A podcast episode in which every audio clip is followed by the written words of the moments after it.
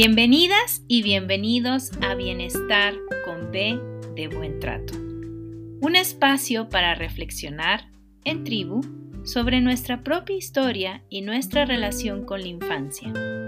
Acompáñame a transformar nuestra cultura de una de malos tratos a otra de buenos tratos a la infancia.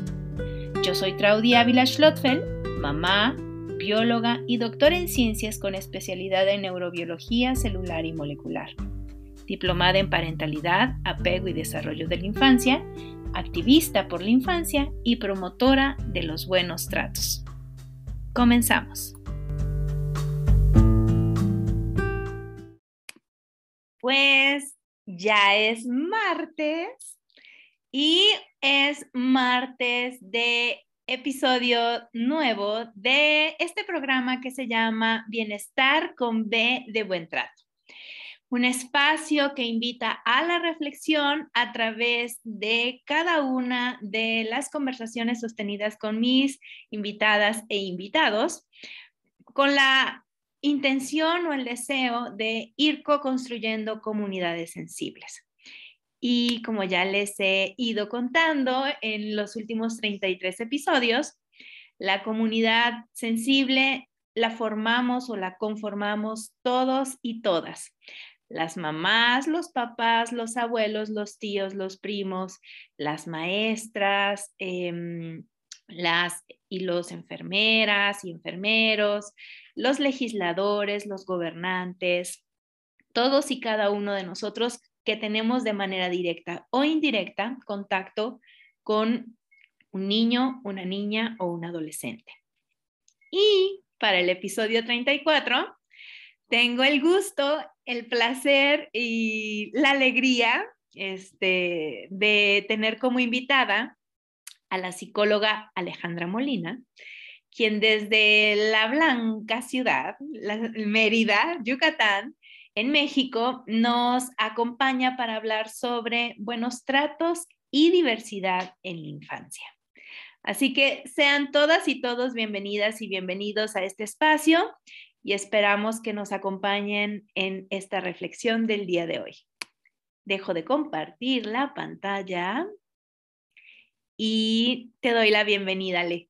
Muchísimas, muchísimas gracias por, por aceptar. Yo sé que justo ahora estás en la recta final, eh, una recta final muy importante, no solo porque es tu trabajo, sino porque ayudan y, forman eh, a personas eh, relacionadas con este tema de los buenos tratos, la salud mental infantil y las comunidades sensibles. Así que gracias por esa valiosa labor que haces y gracias por estar aquí y hacernos un espacio en esa agenda. No, de que muchas gracias por invitarme. Estoy muy contenta de compartir espacio contigo. De verdad que se siente la, alegría y va a ser un refresh para mi mente de que ha estado como muy eh, enclaustrada ahora en los últimos días calificando y haciendo cosas muy académicas. Entonces, me da gusto estar aquí. Pues para mí es un gusto, un placer, pero sobre todo un honor que nos acompañes para hablar de este tema tan sensible, eh, un tema que puede ah, generar como eh, ideas contrapuestas, eh, pero que con la intención nuestra de generar más bien este, esta esta integración en pro de el bienestar de niñas, niños y adolescentes.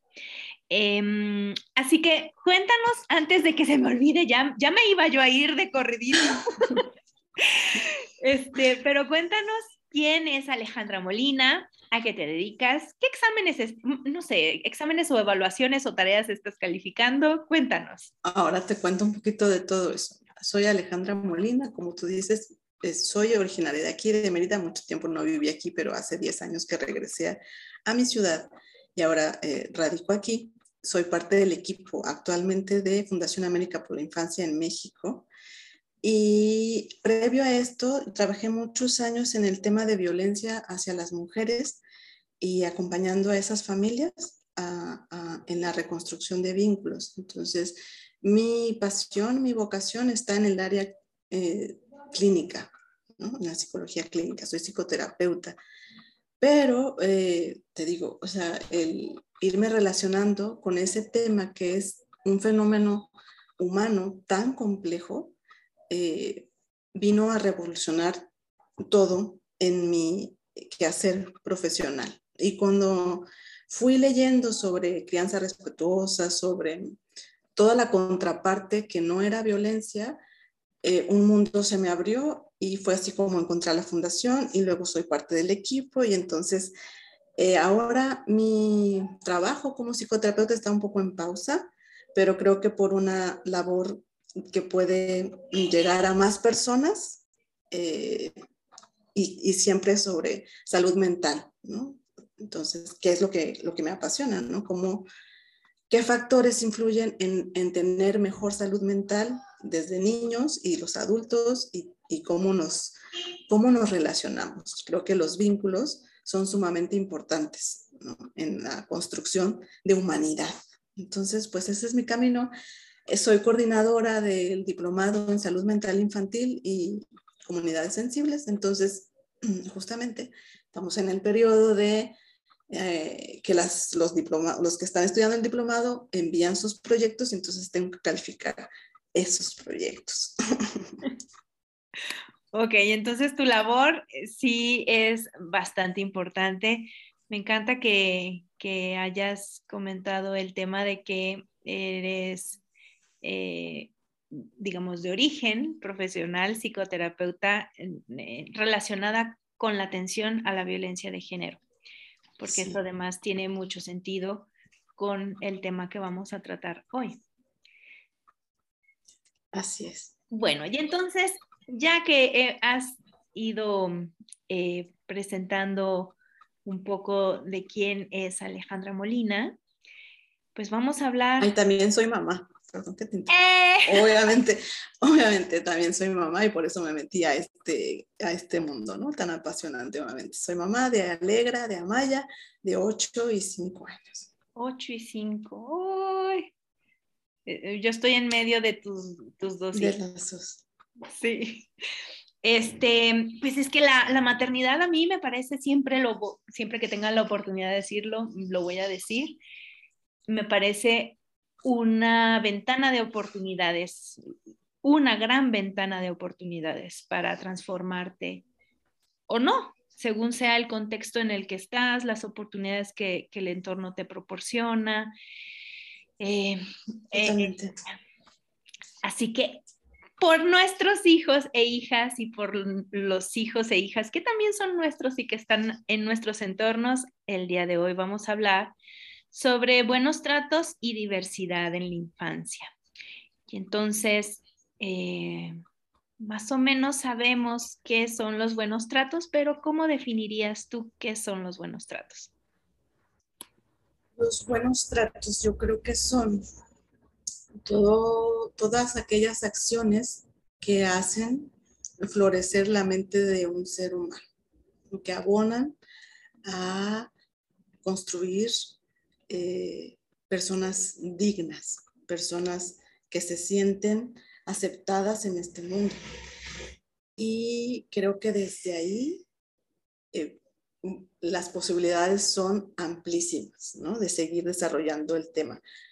Pero los buenos tratos eh, es lo que se necesita para hacerte saber bien recibido en este lugar que es el mundo, que para que tengas una vida feliz, para que tengas una vida digna, pues se requieren para poder desarrollarte. Yo eso es lo que te puedo decir en este momento. Me parece muy bien porque va muy de la mano con el tema de la, la identidad, esta que se construye con el entorno, con el contexto social, cultural, político, este, y, y la diversidad, ¿no? Y, y, cuéntanos un poco sobre este otro tema que es uno que me interesa muchísimo, por eso te invité. Es gracias a Marisol de la Rosa, que, ah, sí. que puede ser que nos esté escuchando o puede ser que no, porque ella también está calificando. Sí. Eh, gracias, porque ella fue, le dije, es que quiero hablar de este tema, pero no sé con quién. Me dijo, háblale a Alejandra Molina, ella es muy buena. Y dije, está bien, le voy a hablar. Así que gracias, Marisol. Y además, este, bueno, no voy a seguir hablando. Mejor cuéntanos eh, qué es esto de la diversidad en la infancia. Hoy me aventaste así como una bomba, ¿no? Pero eh, no sé desde dónde tú lo estás eh, preguntando, ¿no? Pero yo lo que me nace decir es em, la diversidad en la infancia, pues obviamente es más de sexo masculino, sexo femenino y todos los estereotipos de género que vienen incluidos a, a raíz o a partir de que una mamá está embarazada, ahora tú sabes todo lo que hay en torno a eso, la revelación del sexo y las fantasías que hay en la pareja, si es una pareja la que está esperando, o en la mamá gestante, de cómo será su hijo, si será un niño, si será una niña, y empiezan a mm, ponerle cualidades masculinas o femeninas dependiendo el sexo.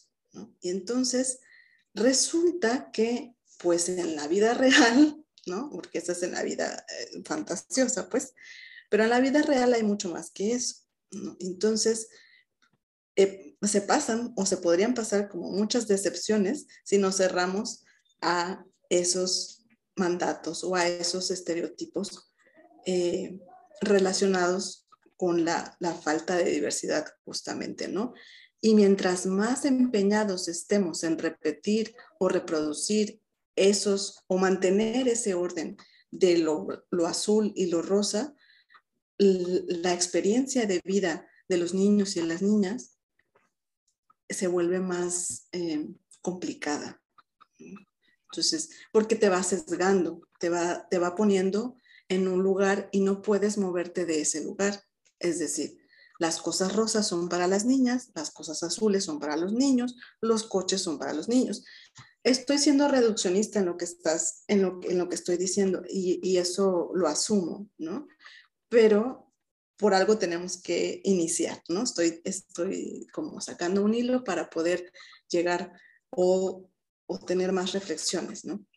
Entonces, ir, ir con estos estereotipos en la crianza o sea, desde la gestación y desde el, cuando estás esperando eh, a tu hijo o a tu hija, creyendo que va a ser de tal o cual forma, pues te digo, puede crear luego decepciones porque resulta que tiene un cuerpo de niño, pero que no es un niño.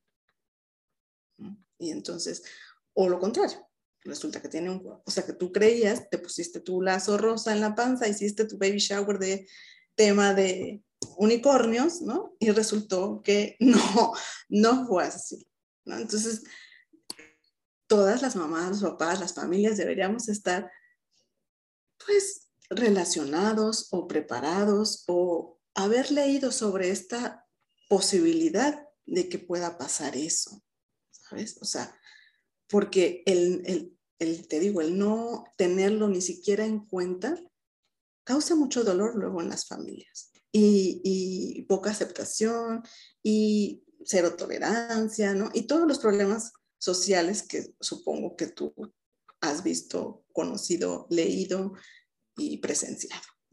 Y por lo cual estamos aquí también, ¿no? Exactamente. Fíjate que cuando, cuando pensé en, en este tema, eh, el, el, driving force, la, la motivación para hacer este, este episodio, eh, viene de, un asunto personal y en segundo lugar, eh, pensé inmediatamente en una película que yo amo profundamente que se llama Billy Elliot. Mm, yo también la amo profundamente. Es una película, de verdad, ojalá puedan verla. Eh, te toca muchas fibras y, e invita a la reflexión de una manera, bueno, a mí me gusta mucho, ¿no?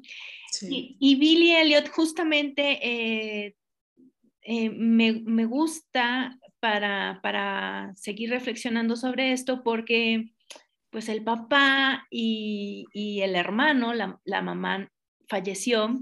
Hay una abuela que yo creo que debe de tener ya demencia, no sé si senil o algún tipo, pero una, e, e, ese personaje me encanta, el de la abuela.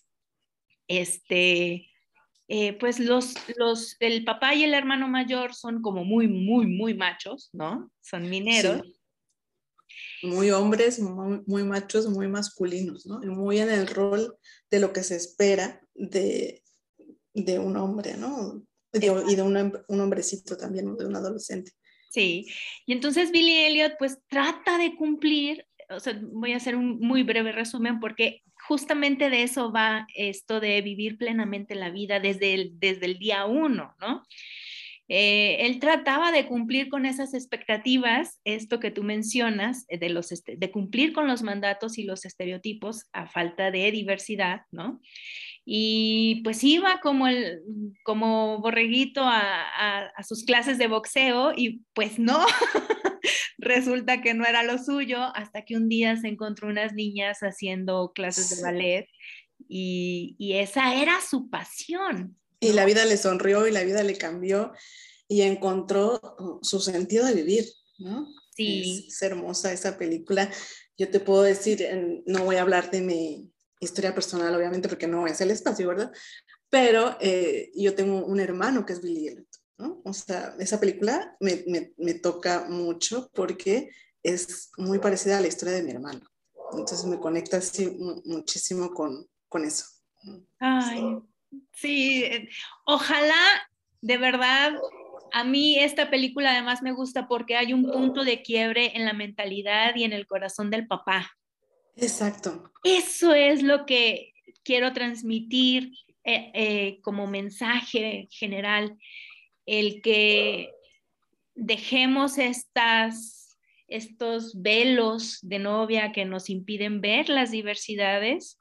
Hablamos, en este caso es diversidad sexual en la infancia, pero también nos referimos a los que no son neurotípicos, por ejemplo, eh, diversidades, somos todos, somos los seres humanos, somos los organismos vivientes y entonces, eh, en términos de diversidad sexual, esa película me gusta porque el mensaje es, ok, pudiste haber hecho esto y esto y esto, pero siempre hay una cosa que se llama reparación.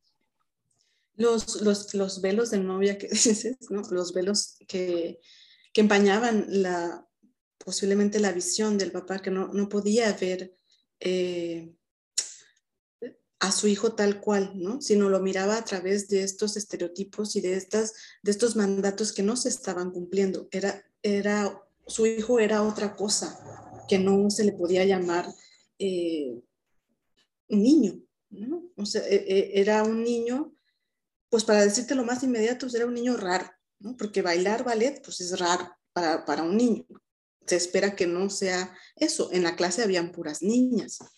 Con su faldita y, todo el, el, estereotipo de lo que debe cumplir una, una bailarina, Entonces, eh, todos estos velos que tenía puestos el papá, pues eh, son las creencias, la cultura, la forma en la que fue educado él. O sea, eso no nació de la nada, no vino el papá con eso puesto, sino fue a través de la historia y de el contexto y de la cultura y del momento como dijiste, histórico, económico, político que vivió el papá, donde se tejieron todas esta serie de creencias y velos que impedían que él solo pudiera ver que su hijo estaba disfrutando muchísimo eso que hacía, ¿no? Y que valía mucho más la pena conectar con eso que eh, todo lo otro, ¿no? Que eran los malos tratos y, esos episodios tan intensos y violentos que, que habían en, en, la relación entre ambos, ¿no? Pero justamente, pues sí, la película, sin contarles demasiado, ¿verdad? Pero eh, pues hay escenas muy, muy lindas donde el papá logra eh, conectar y vencer sus propias creencias, ¿no? al punto que acompaña, este, se convence pues de que eso es lo que, lo que su hijo disfruta, ¿no? Y, y lo apoya finalmente, ¿no? Entonces, Eso, esas, esas creencias causan ese tipo de cosas. Eh, se vuelve la vida todo o nada, blanco y negro, y vivir en los extremos siempre va a traer muchas más posibilidades de encuentros o de episodios violentos, donde no cabe el morado, el rosa, el azul, el verde y todos los demás colores que existen y que tienen cabida en este mundo, pues ¿qué vamos a hacer? Los vamos a rechazar, los vamos a repudiar.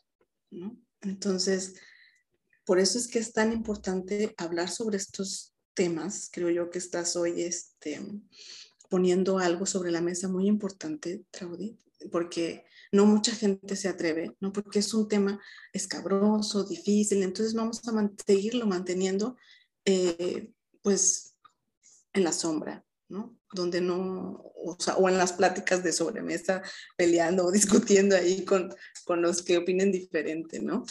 Pero tomarnos un tiempo para poder hacerlo y, platicar eh, libremente de esto, ¿no? Con tu audiencia, pues creo que es un, avance significativo.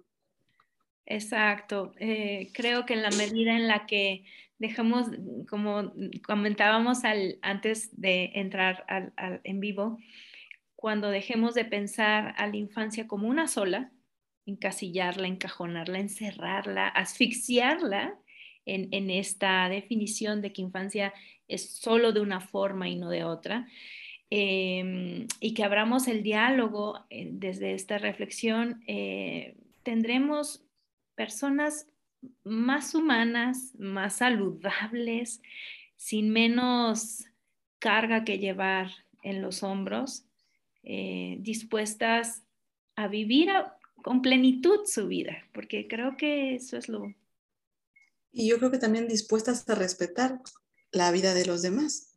Claro. Porque ellos han sido respetados y aceptados, entonces no hay por qué ir peleando con, con, la vida, ni con el mundo, ni con los demás. Entonces, que eso es parte de, de lo saludable, como mencionas, ¿no? Y, y, bueno, la diversidad yo creo que, que tiene que ver con eso, con lo que acabamos de, de platicar un poquito. Y hablabas, tomaste un, punto que tiene que ver con la desde la gestación y la crianza. Entonces, eh, la educación y la crianza me parecen eh, algo clave eh, en términos de abrazar esta diversidad, en términos de considerar la identidad como un proceso dinámico un proceso que se co-construye en estas comunidades desde estos varios contextos que ya mencionaste. Y, me gustaría que abordáramos el tema este de la crianza, después a lo mejor el tema de la educación, esto de, las escuelas, etcétera, pero para que nosotros vayamos tomando conciencia eh, de por qué es importante anticipar que si nos encasillamos en, eh, en estos estereotipos o mandatos, eh, seguro es que vamos a tener en algún momento de nuestra vida una frustración enorme y, y eso va a impactar en nuestros vínculos con nuestros pequeños y pequeñas. Sí, tú imagínate unos papás con creencias sumamente rigurosas respecto al género, o sea, lo que debe ser una niña, lo que debe ser un niño van a haber muchos momentos de frustración y de pasar la mano, ¿no? Pero además, em, eh, o sea, la crianza es pues la vía por la cual se transmite toda la cultura, ¿no? Porque es esa, es esa ventana al mundo, ¿no? estar con tu familia, con, con quienes convives a diario, son los que te cuentan cómo es el mundo, ¿no? son son los que, las, las voces que vas a escuchar dentro de tu cabeza cuando ya no estén. Entonces, eh, todos esos mandatos, todos esos estereotipos, y, eh, pues te, van a acompañar por un largo tiempo. Son bastante permanentes. Entonces, mientras más cerrados sean y mientras menos eh, múltiples o plurales sean esos, pues, e, esas creencias, habrá de dos sopas, ¿no? Entonces será como muy repetitivo. Y entonces las mamás o los papás con estas características sufren mucho, ¿sabes? Yo, yo me encuentro muchas veces en consulta con, es que te lo traigo porque está jugando en el recreo con puras niñas, no tiene amigos varones. Entonces, algo raro debe estar pasando con él. O te lo traigo porque ella solo quiere jugar fútbol y eso pues no es esperado para su edad. Eh, o sea, cómo esas cuestiones estereotipadas se vuelven luego síntomas. Cuando, cuando, cuando, no lo son, ¿sabes? O sea, pero cómo debido a la cultura en la que vivimos y debido a las creencias con las que nos conducimos, puede llegar a eso a, a aparecer como un síntoma, una problematización o psicopatologización innecesaria. O sea, hasta allá llega esto que estamos hablando. ¿sí? Por eso tiene especial relevancia, trascendencia en la vida de los seres humanos. Y generalmente no lo pensamos así de trascendente. Generalmente ponemos etiquetas y queremos que lo raro se vuelva normal, ¿no? Y hay varias, varios estudios ya que han, como mostrado cómo se va construyendo, la, por ejemplo, la, la mentalidad de una niña. ¿no? A partir de los 7, 8 años, las niñas empiezan a ocupar menos espacio, es decir, a sentarse donde no se vean, a, hacer, a hablar menos, o sea, comparado a las niñas de 5, por ejemplo. Estos son, son estudios y, videos y cosas que están disponibles en la red. No, no, no estoy inventando nada ni estoy este, descubriendo el, hilo negro, por supuesto, ¿no? Entonces, nada más es comentar esto, ¿no? Que esta, cultura que puede ser muy castrante para las mujeres, muy... Sin, sin permitir el desarrollo, eso va teniendo un impacto en cómo habitas el mundo, en cómo te conduces, en, en, qué, decisiones tomas, qué retos tomas o qué retos no. Entonces, sí tiene que ver con toda tu manera de estar aquí y ahora, desde la infancia. Y ahorita que dices eso, recordé una película, creo que es de Pedro Almodóvar, que se llama La piel que habito. Este, justamente, más que habitar el mundo, es cómo me habito, cómo, cómo convivo conmigo mismo. Y me, llama, me, me gustaría que nos contaras esto que, que mencionaste, de que a partir de una cierta edad las niñas reducimos nuestros espacios, nos nos, como nos, nos arrinconamos. Sí, el, ah, en esta cultura en la que vivimos, que es machista y, de orden patriarcal, donde lo masculino está por encima de lo femenino, hay un repudio permanente, estructural, hacia lo femenino, hacia, por considerarlo débil, frágil o de menos rango. Es, menos, es menos popular ser este, mujer, ¿no? Entonces, y es como de segunda, ¿no? Lo que rifa en este mundo, pues es ser eh, hombre, ¿no? Y tener características más masculinas, ¿sí? Entonces, esta separación que está en todos los discursos que escuchamos de la televisión, de las canciones, de los maestros, de los papás, las mamás y todo lo que el, entorno y lo que nos va rodeando y educando eh, va permeando en la identidad de los niños y de las niñas. Entonces tú te encuentras con niños de 8 años que mm, ya dicen frases como eh, corres como niña, este, peleas como niña, ese tipo de cosas. ¿No? Y niñas que ya saben que si, que si llegan a un lugar deben esperar su turno, deben de estar calladitas porque se ven más bonitas y esta serie de cosas.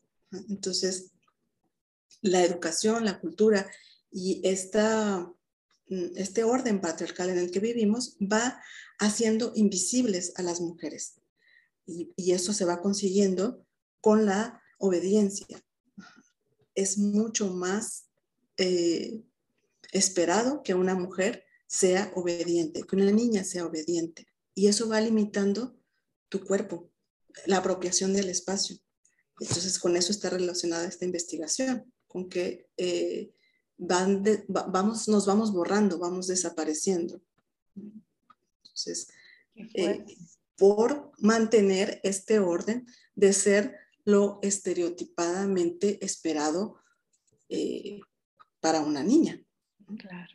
Y el que aparece, el protagonista o los protagonistas de las historias son los niños, los, los, fuertes, los superhéroes, los, los que hacen.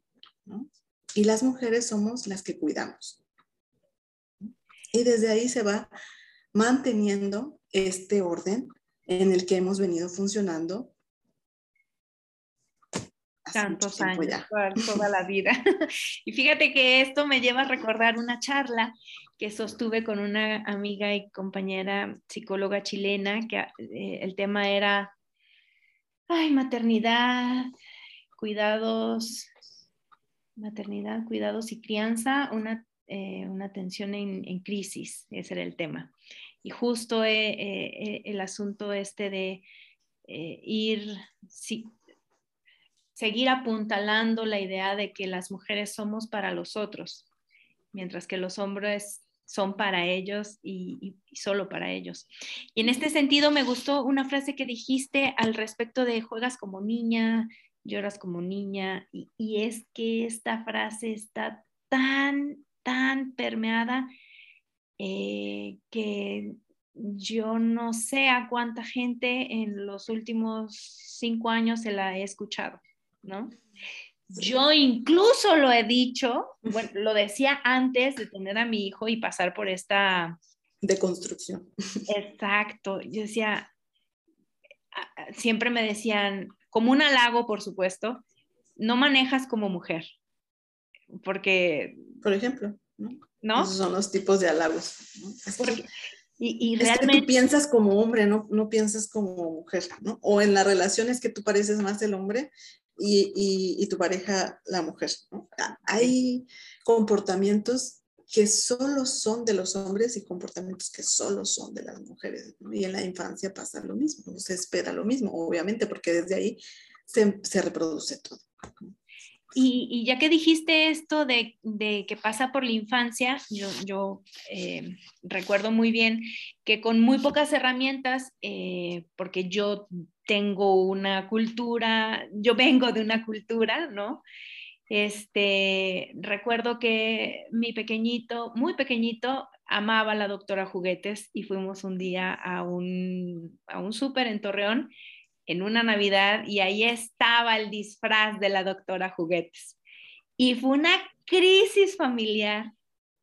Por suerte tenía yo a estas amigas que me habían más o menos orientado en estos términos, pero ¿cómo me pongo en el lugar de los niños a los que los violentamos? Y me digo niños porque es el caso que, que, que me aqueja, pero no que me aqueja, que me corresponde, del que puedo hablar y, pero también las niñas, ¿no? Eh, pienso en estas niñas, por ejemplo, que les apasiona el fútbol o que quieren ser ingenieras. O que su, o, que su disfraz de la fiesta quieren que sea de Spider-Man esas cosas, ¿no? Exactamente. ¿Cuán violento es que a un niño de cuatro años o de tres años o a una niña de estas mismas edades le impidas jugar y explorar ese, pues eso que en su mente no, no es como los adultos lo pensamos.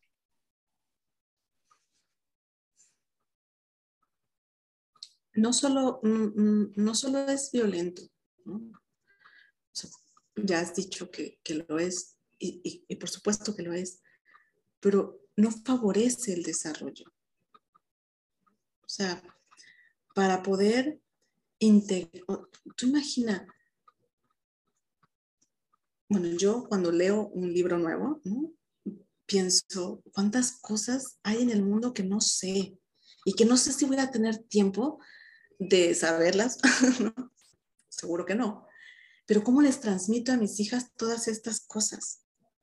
Entonces, si yo no dejo que se ponga el vestido o el bendito disfraz de la doctora Juguetes porque es niño o lo que sea, ¿cuánto estoy impactando de manera negativa en su desarrollo, en su identidad, por ser fiel a mis propias creencias y a los de mis antecesores, porque eso no viene conmigo, sino viene de mi abuelita y de más allá atrás.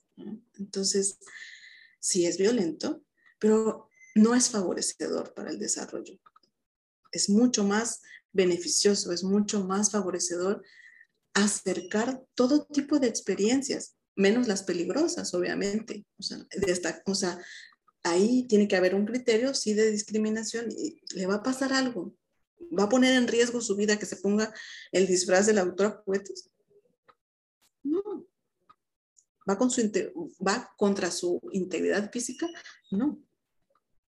Entonces, solventando ese criterio, puede hacerlo y decirte que lo disfrutó muchísimo. Seguramente, imagínate, se convirtió en una doctora juguetes por un día.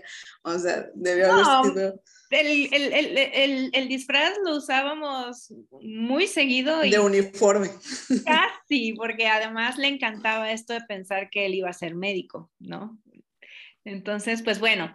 Eh, creo... Eso es otra parte del género, perdón que te interrumpa, pero tú, o sea, el género tiene muchas mm, dimensiones. Está la orientación sexual y, pero no todo tiene que ver con esa parte, sino con la sexualidad humana que es mucho más amplia. ¿Y qué es lo que nos hace ser humanos? Porque nadie tiene sexualidad. O sea, los demás animales tienen comportamientos eh, biológicos relacionados con el apareamiento y el sexo y todas esas cuestiones biológicas que no, no son mi campo, ¿no? Pero están. Eh, pero el ser humano, los seres humanos, somos, somos los únicos que tenemos este, esta dimensión de la sexualidad. Y ahí, es, eh, ahí caben muchas cosas y hay que saberlas nombrar y distinguir. Entonces, lo que tu hijo realmente le apasionaba de esa niña, de ese personaje de la doctora Juguetes, era lo que representaba, que, podía curar. ¿Sí? Entonces, no tiene que ver con, las características identitarias precisamente o con la orientación sexual de, la doctora Juguetes, que ni siquiera sale mencionada en, en la caricatura, pues, sino con qué el, mundo como es mágico de los niños, ¿no? De el pensamiento mágico, pues de curar juguetes, reparar juguetes que están descompuestos, que ya no sirven y darles otra vez vida. Entonces, si tú como mamá, como papá, puedes ver eso en vez de, ay, no, mi hijo se va a volver gay porque le voy a comprar el, el, el disfraz de la doctora juguetes, no, o sea, si ves la escala evolutiva de pensamiento de un lado y de otro, y eso es lo que nos regala la perspectiva de género cuando la integramos en nuestra crianza. Sí, yo creo que eh, eh, a mí me falta muchísimo por recorrer. Yo es una deuda que tengo con mi propia historia y que creo que tengo una deuda también con mi hijo pero dentro de mis limitantes y estas cuadraturas que yo tengo, creo que eh, estoy convencida más que creer que he hecho esfuerzos, porque sí han representado para mí esfuerzos que han valido la pena. Por ejemplo, eh, le encanta Tinkerbell y en algún momento usó este, las hadas, las alas de, de hada.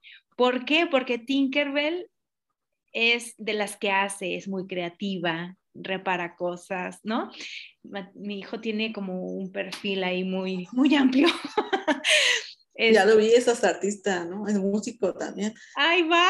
¿Quién sabe si llegue algún día a salir ahí? Pero a él le encanta y le apasiona ahorita el tema de la viola, bueno, desde hace tres años. Y pues ahí está. Eh, pero el tema es, así como quería ser la doctora Juguetes y se vistió de doctora Juguetes y se puso hadas de, ah, de Tinkerbell, también es apasionado de Batman porque Batman es científico en su cabeza, ¿no? Pues, Entonces, con esto que me estás describiendo, perdón nuevamente que te interrumpo, pero es que si no se me va la idea, eh, pero tú te imaginas lo, con esto que acabas de describir, ¿no? Así como se vuelve un apasionado de Tinkerbell y sus alas, ¿no? Y con toda la, la, el encanto que puede tener eso y todo lo femenino que eso tiene, ¿no? Por así decirlo también es un apasionado de Batman y también, ¿tú te imaginas lo integrado que está su cerebro al tener la posibilidad de experimentar esas dos eh, experiencias que parecen o que en el mundo patriarcal o de orden patriarcal son opuestas o son eh, antónimos, ¿no? se llevan uno con, la, con el otro, y que en el cerebro de de tu hijo pueden convivir o sea, que hay posibilidad de que convivan, de que se integren y que no pasa nada, ¿no? Además, los papás, las mamás, eh, están muy preocupados por, porque, por un peligro que ni siquiera pueden nombrar, ¿no? Es, es como, y el peligro es que se vuelva gay. ¿Y qué más da? O sea, es como que me dijeras, no, pues es que le tiene que gustar el helado de chocolate porque aquí todos nos gusta. ¿Y, qué tal si le gusta el, helado de fresa? Finalmente, y, descubrimos eso todos. ¿Qué más da? O sea, ese peligro, si nos diéramos cuenta que no es un peligro, que simplemente es una manera más de habitar este mundo, no necesitaríamos estas charlas y el mundo sería muy distinto. Mucho más saludable esta sería mucho más sencillo incluso llegar a este ideal de una cultura de paz. Mucho, mucho. El día que no tengamos que hacer charlas sobre género para que la gente entienda sobre esto, es porque estamos, estamos muy, muy avanzados en, en esto del respeto y de la paz, por supuesto. Híjola, pues a, mí me encantaría. Llevamos 46 minutos, este, el, el tope es, una hora y me gustaría que fuéramos como eh, encaminando el, el, mensaje que yo creo, por favor, les suplico, vuelvan a ver este episodio, eh, denle, este, no sé, un fin de semana, denle play aquí en el YouTube o escúchenlo mientras van en el coche en el podcast. Eh, en Spotify, Apple Podcast, Google Podcast, Anchor, esas cosas que no, no son de mi incumbencia del todo. Este, porque realmente siento que hemos abordado muchas cosas relacionadas con la construcción de la identidad.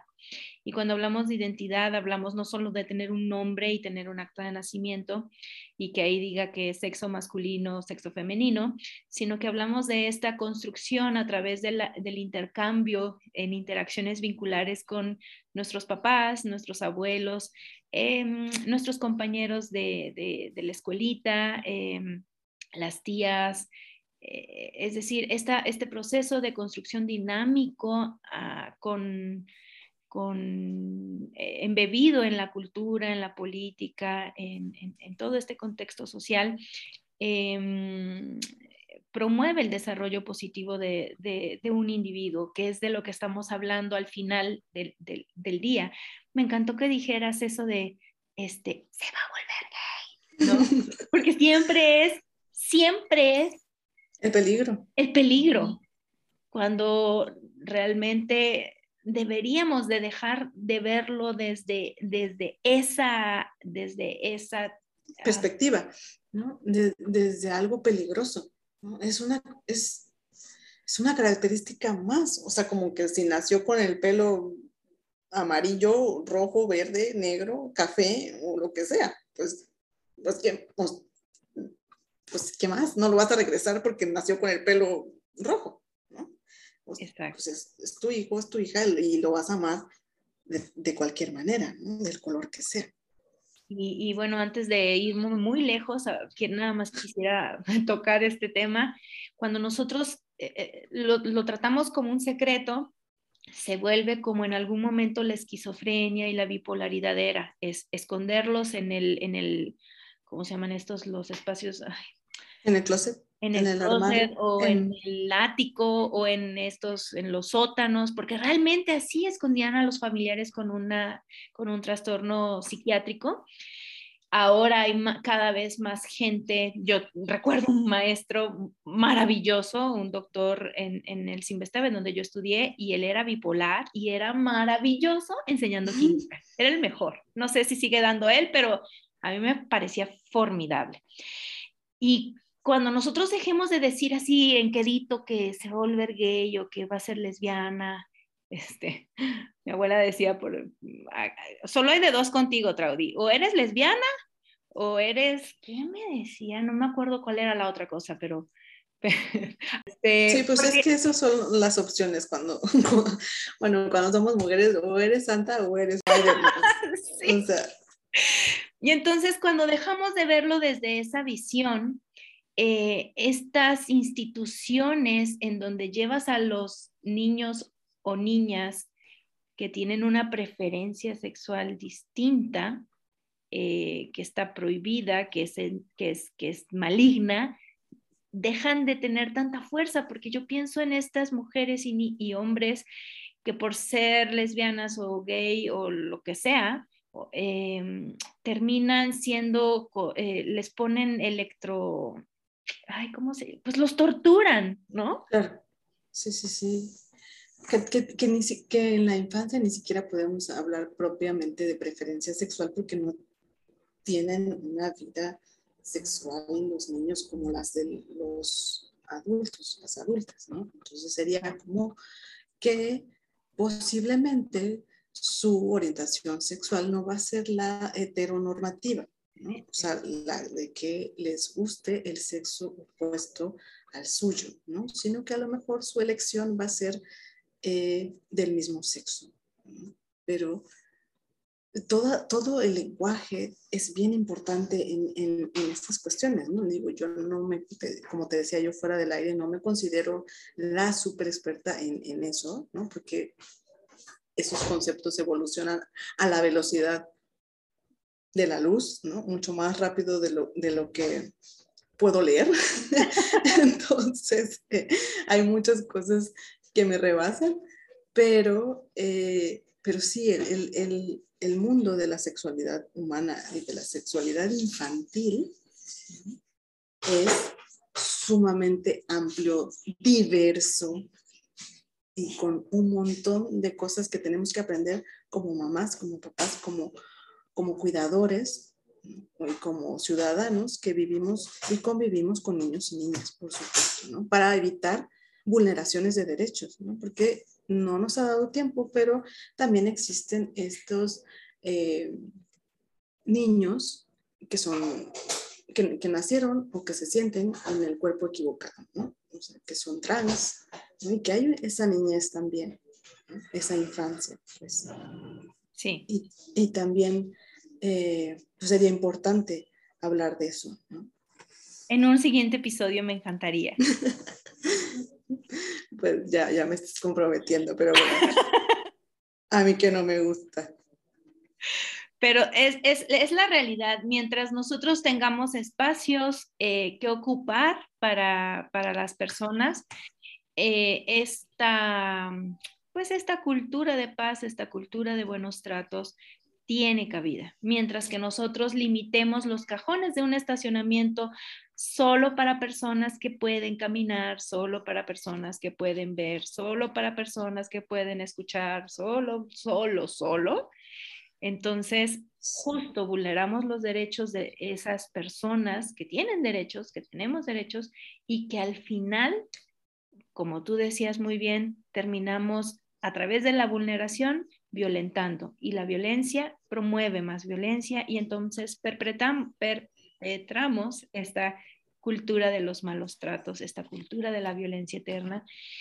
Híjole, ¿y, ¿y en qué momento vamos a tener paz y en qué momento vamos a habitar nuestro cuerpo y en qué momento vamos a permitir disfrutar y vivir a plenitud desde la responsabilidad y el respeto de los otros, pero también desde el respeto por mí misma o mí mismo, ¿no?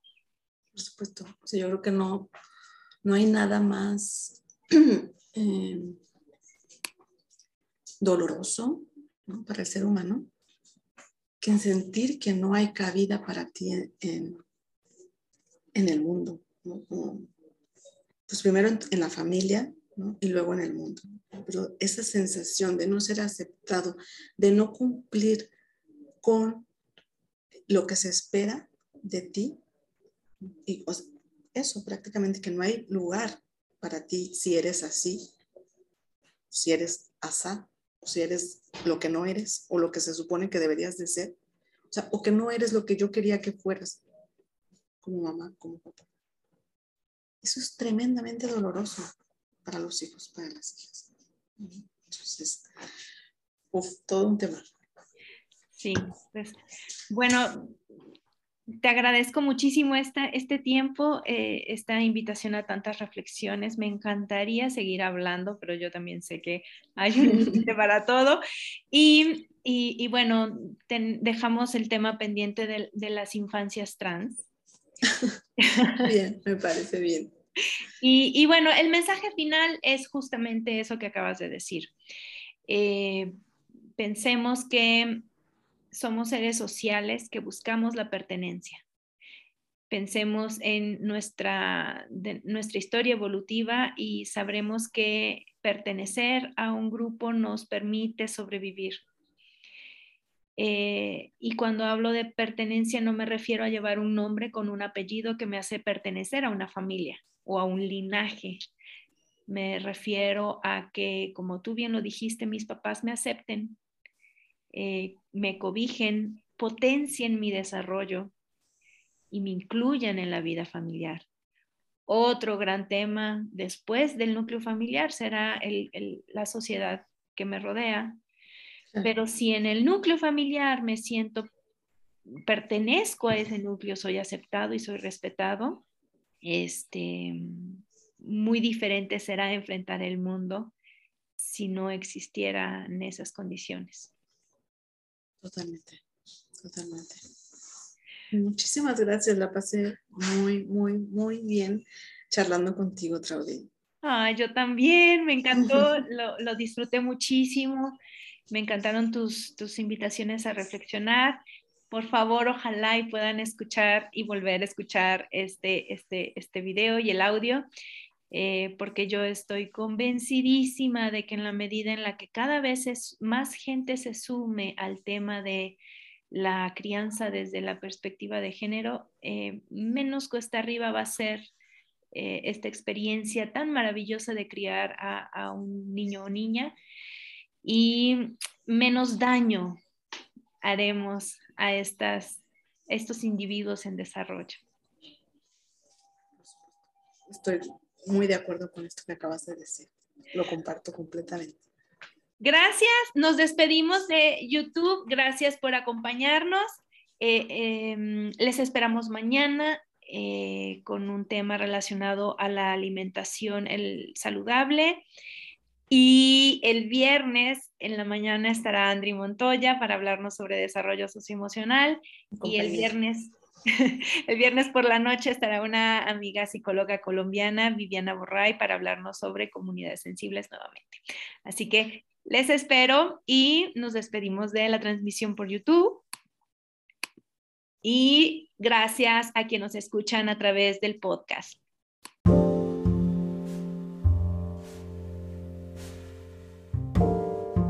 Gracias por acompañarme en esta nueva emisión de Bienestar con B de Buen Trato. Les espero en el próximo episodio.